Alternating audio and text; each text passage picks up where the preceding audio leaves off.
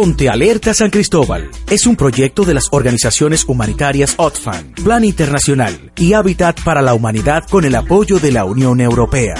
Ponte Alerta San Cristóbal.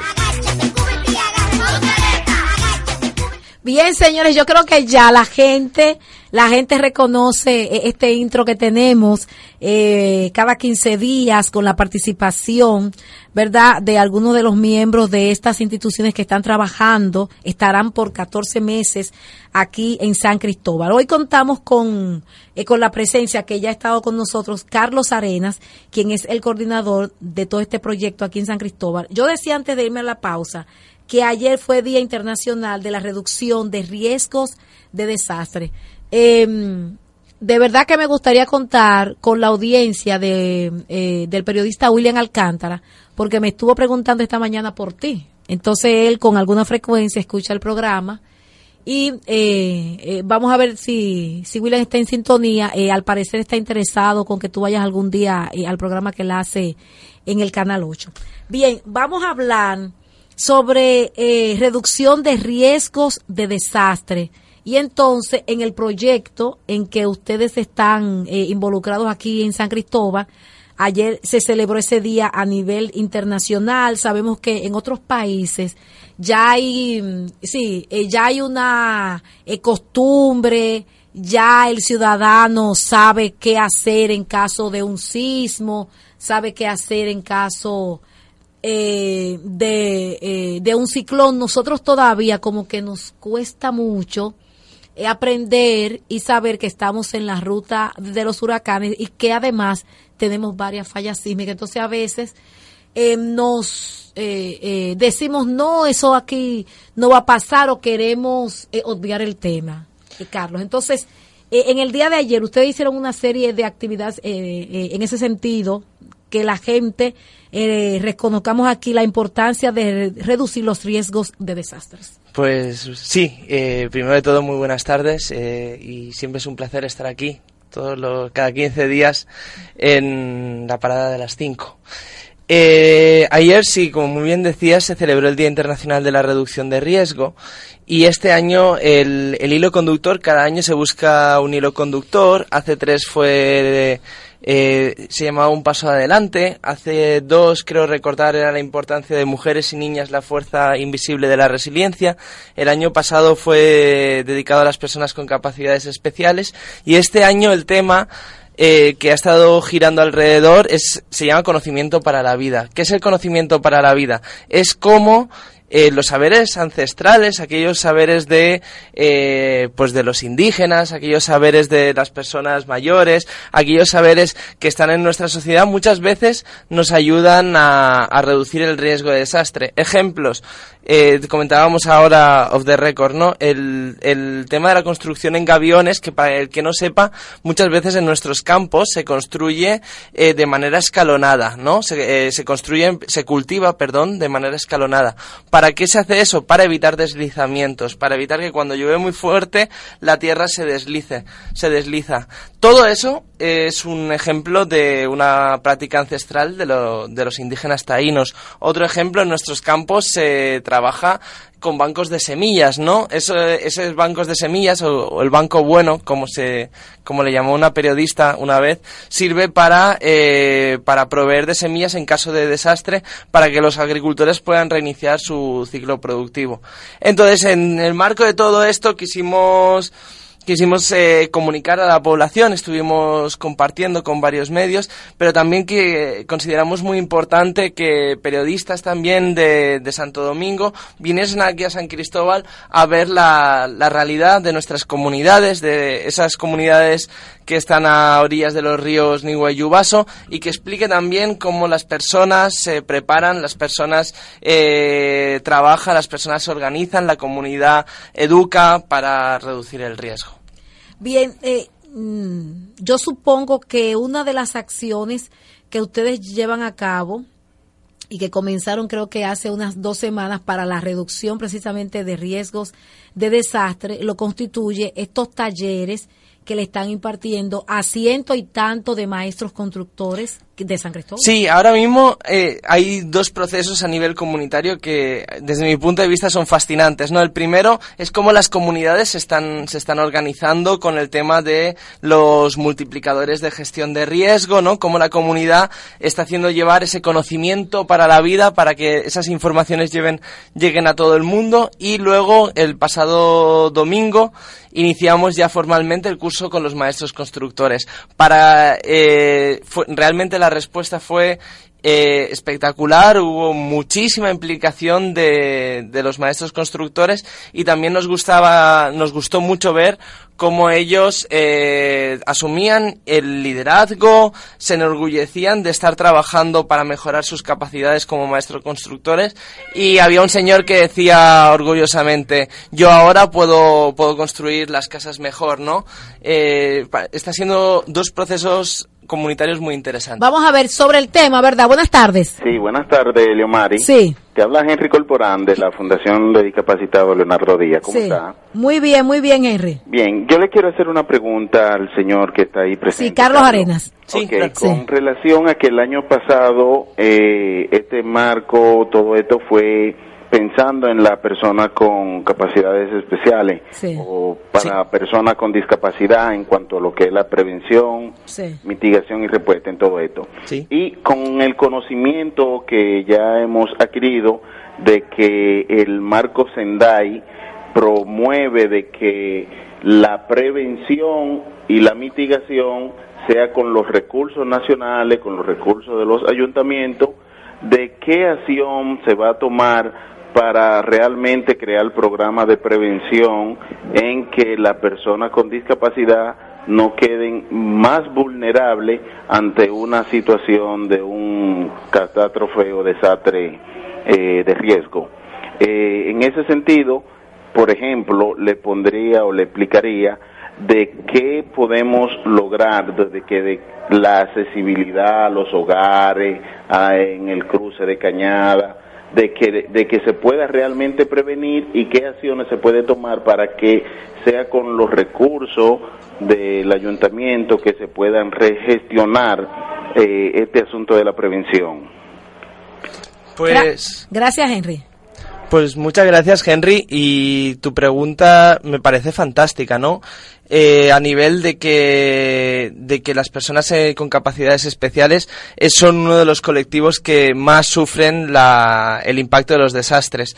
¿Cómo podemos trabajar con las personas con capacidades especiales? Primero, y yo creo que el más importante, entender que las personas tienen capacidades. No hay que verles como un sujeto pasivo, sino como eh, un sujeto que puede participar en las redes comunitarias, un sujeto que puede, quiere y puede aportar ideas, una persona que puede ayudar en la respuesta, y pero también una comunidad organizada y una defensa civil, una Cruz Roja, unos bomberos sensibilizados, lo que consiguen es que llegar a, proteger a esas personas que lamentablemente eh, queda mucho trabajo por hacer. La adaptación de los albergues, la adaptación de, de, de las rutas de evacuación, la identificación de esas rutas de evacuación, los sistemas de alerta, de alerta temprana. Muchas veces creamos sistemas de alerta temprana que van por sonido, pero muy- hay que pensar. Y, esas- y las personas que no lo pueden escuchar, lo mismo con... Exacto, por ejemplo, los sordos, ¿verdad? Exacto. El, eh, los sordos no pueden escuchar. La- las personas que, que no pueden ver, que entonces que y nosotros muchas veces hacemos indicaciones o informaciones.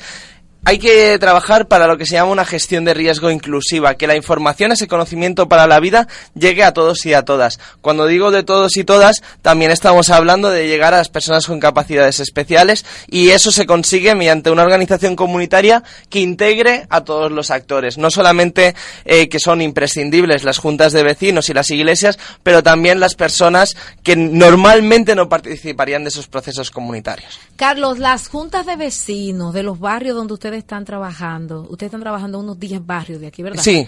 Las juntas están, están participando eh, desde el inicio o, o ustedes han, te- han tenido alguna dificultad para que los comunitarios de las juntas de vecinos se integren? No, realmente la respuesta de las juntas de vecinos ha sido espectacular, ¿no? En la apertura, en las ganas de trabajar, en las ganas de liderar. Eh, los muchachos que están trabajando cada día a nivel de terreno me dicen que sin el apoyo de las juntas de vecinos no se podría llevar a cabo un proyecto de esta magnitud, ¿no? Entonces, la respuesta que están, que están dando, excelente, hay muchísimo apoyo. Ahora, por ejemplo, también las juntas de vecinos están teniendo un papel de liderazgo con todo el tema de la prevención del dengue, que lamentablemente en nuestro país estamos en la, en la curva epidemiológica, estamos en el momento máximo de casos, ¿no? Entonces, se está trabajando junto con el Ministerio de Salud Pública y el resto de organizaciones del Grupo de Agua, Saneamiento e Higiene en llevar la información del dengue, ese conocimiento para la vida, llevarlo a todas las personas. Y trabajando, solo trabajando a nivel comunitario, se puede llevar a los colectivos más vulnerables.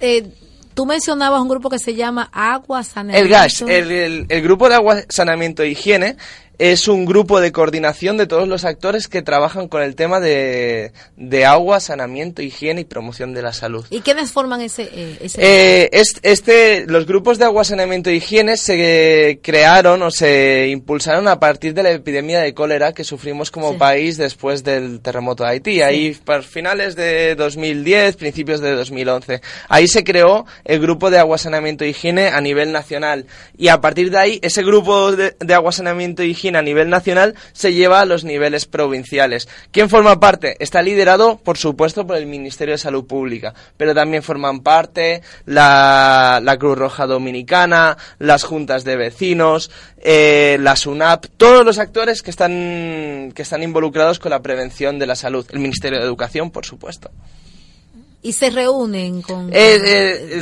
se reúnen el, pasado mes tuvimos una, una reunión y, y, a partir de ahí se están coordinando todas las acciones. Solo con la coordinación de, de, varios actores se puede, se puede afrontar el reto que ahora mismo supone el dengue, que contamos las muertes en nuestro país por decenas. Bueno, eh, hasta el día de ayer iba, hasta el día de, iban 95. Sí. Aquí en San Cristóbal creo que 7. Sí, el, por eso es muy importante eh, las, las, medidas de, de, prevención, ¿no? La mejor manera de controlar el, la Aedes aegypti, y aún sin ser experto en, en, prevención, es el, mediante el proceso, hoy lo escuchaba en el Comité Técnico Nacional de Prevención y Mitigación, la descacharrización, ¿no? Que me pareció un, una palabra un poco... Sí. Difícil, hasta difícil de decir, ¿no? Pero lo que viene a decir es... No todo el mundo dice esa palabra. Es Desca descacharrización, ¿no? No, es que es muy largo. que Pero yo pienso que es mejor decir saque los tiestos viejos del patio. Exacto, saque Aunque los tiestos, coja la rueda, la rueda que siempre se le queda el agua. El y caldero bótela, viejo que está pinchado. El caldero. Bótelo. Bótelo y por un tema de que a lo mejor usted no se enfermará, pero su vecino que está al lado y a lo mejor sí que está tomando las medidas, sí que lo puede hacer. Por lo tanto, es importante apostar por el compromiso a nivel comunitario.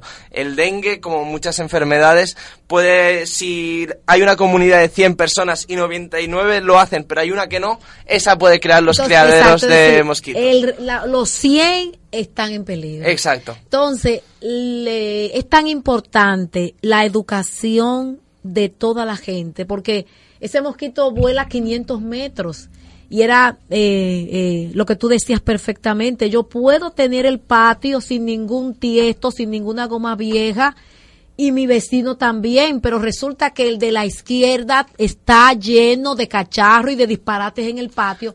Entonces ya se rompió la cadena para evitar que una enfermedad como esa, señores, que este año definitivamente ha sido el clímax de esa, de esa enfermedad con 95 muertos en todo el país, cree problemas. Entonces, eso también entiendo que está dentro de la gestión de riesgo. Por supuesto, la gestión de riesgo abarca, eh, abarca todas las amenazas, no solo los terremotos, los huracanes y las inundaciones, también las epidemias, también la gestión de riesgo necesita un enfoque de, de protección, la violencia eh, y otras tantas amenazas a las que estamos expuestos. ¿no? Bueno, señores, seguimos aquí en nuestra sección de eh, quincenal de gestión de riesgo. Hoy está con nosotros Carlos Arenas, quien es el coordinador Y eh, en esta pausa, eh, Carlos, tú hablabas al principio de multiplicadores de gestión de riesgo. Eh, ¿Quiénes serían esas personas? ¿Quiénes son esas personas? Sí, ¿quiénes son esas personas? Eh, los multiplicadores y multiplicadoras de gestión de riesgo son personas en la, en la misma comunidad que, mm, que ellos deciden de manera voluntaria trabajar para llevar las informaciones de gestión de riesgo a toda la comunidad. ¿Y cómo lo hacen? Pues lo hacen de las maneras más diferentes, desde las visitas casa a casa, pasando por el teatro, la dramatización, el, la música, buscar, eh, buscar iniciativas que garanticen y que ayuden a que todas las personas de la comunidad sepan qué hay que hacer en caso de un desastre, sepan cómo prevenir y sepan cuando les impacta el desastre a dónde ir, ¿no? Eso es, eh, al fin y al cabo, lo que quieren es eh, que la misma comunidad sea quien da soluciones que, que a día de hoy podemos decir que salvan vidas y que hacen que estemos más y mejor preparados al próximo terremoto, al próximo huracán, a la próxima inundación. Entonces, en este momento, ya ustedes en las distintas comunidades que están trabajando, están formando multiplicadores de gestión. Sí, eh, los, a mí me gusta decir que los multiplicadores se están formando ellos mismos, ¿no? Porque ellos son los que vienen a pasar todo el sábado, todo el domingo, reciben la capacitación y son ellos luego los que movilizan, los que sensibilizan, los que van a liderar las actividades. Nosotros simplemente facilitamos y hay un fantástico equipo de facilitadores que, que, les transmiten los conocimientos, ¿no? A partir de ahí empieza todo el trabajo comunitario de llevar esa información a, a, pues a la comunidad y sobre todo yo, yo, siempre insisto que lo bonito de los multiplicadores es que llevan la información a aquella persona que nunca a lo mejor iría a una charla de gestión de riesgo. Que es lo importante. Exacto, que todo el mundo, cuando el lema de este año del Día Internacional de la Reducción de Riesgo de Desastre era conocimiento para la vida, es esto, ¿no? Conocer también lo que quiere decir es llevar esa información, esa formación, esos conocimientos que son muy básicos, llevarlos a esos mensajes clave, llevarlas a todas las personas de la comunidad. Hoy seguramente todos nos suena lo de cloro untado tanque tapado del Ministerio de Salud Pública. Eso es un esfuerzo comunicativo muy grande del Ministerio de Salud Pública de hacer llegar esa información, ¿no? Pues lo mismo queremos hacer con la gestión de riesgo de desastre y luego más adelante en el proyecto también con las redes comunitarias, ¿no? Cuando hay una emergencia que sea la misma comunidad la que es capaz de dar esa primera respuesta, mientras los equipos de defensa civil, bomberos y Cruz Roja se organizan y dan pues la respuesta estatal. ¿Quiénes son? ¿Son solo jóvenes? ¿Son adultos? son mujeres, son hombres. ¿Quiénes? Nos estamos encontrando multiplicadores de todos los colectivos, eh, desde gente muy joven, pasando por eh, no tan jóvenes, pasando hombres, mujeres. Eh, también trabajaremos con niños y niñas. También hemos encontrado personas mayores, adultos mayores, mayores. Entonces, eso yo creo que también es muy bueno y muy positivo porque eh, a lo mejor los mensajes no son los mismos, seguramente los mensajes no. son los mismos en cada franja de edad. Seguramente un reggaetón que te diga la, lo que hay que hacer en caso de terremoto, a los jóvenes les encantará y una persona mayor no, no le gustará pues volver una bachata. una bachata o un bolero. O un bolero. Lo importante eh, es que a cada grupo de edad, a cada realidad se, se hagan mensajes adaptados, ¿no? Y para así conseguir que esas personas pues reciban reciban esa información que salva vidas. Bueno, de verdad que nos hubiese gustado que si algún multiplicador estuviera en contacto con nosotros nos hubiese eh, llamado. Nos gustaría, Carlos, poder traer alguno de estos miércoles algún grupo de estos multiplicadores. Cuenta, cuenta, Para que cuenten su experiencia aquí y para que ellos se pongan en contacto con sus barrios también. Por supuesto, eh, eh, es una de, da, por seguro que antes de acabar este año, este año 2015, aquí al ladito tuyo, hay sentado. Eh, eh, multiplicadores. Los multiplicadores, los maestros constructores. Los maestros constructores, de verdad que me encantaría que estuvieran por aquí para que también nos expliquen su experiencia, lo que han aprendido. Entonces, eso es importante para la gente que está construyendo una casa, que ha construido una casa, porque señores, eso habla de la seguridad que debemos tener todos.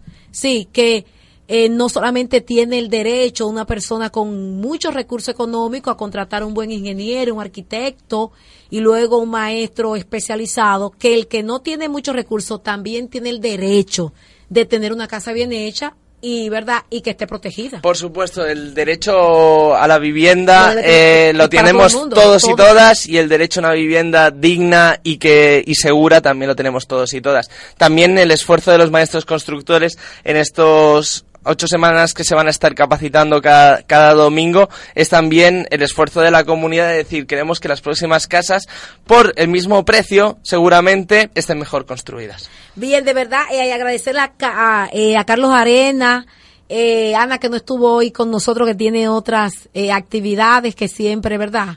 Ya ella se ha hecho aquí. Un habitual. Eh, claro, eh, habitual de, eh, de este programa de los miércoles, la gente que yo sé que nos da seguimiento en los distintos barrios donde ustedes están, eh, donde están teniendo esta experiencia, la gente y ustedes, ¿verdad? Porque es una experiencia De- de doble vía, por de doble vía, porque la gente aprende muchas cosas y ustedes también aprenden muchas cosas con la gente. Por supuesto. Definitivamente.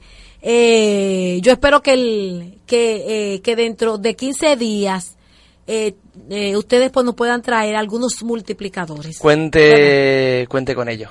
Eso, apuntado. Señores, hacemos una, una pausa y regresamos con los minutitos que nos quedan con, con algunas situaciones que de verdad están relacionadas con la gestión de riesgo.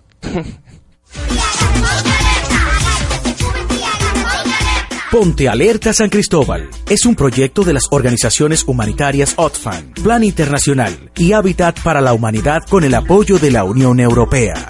Ponte Alerta San Cristóbal.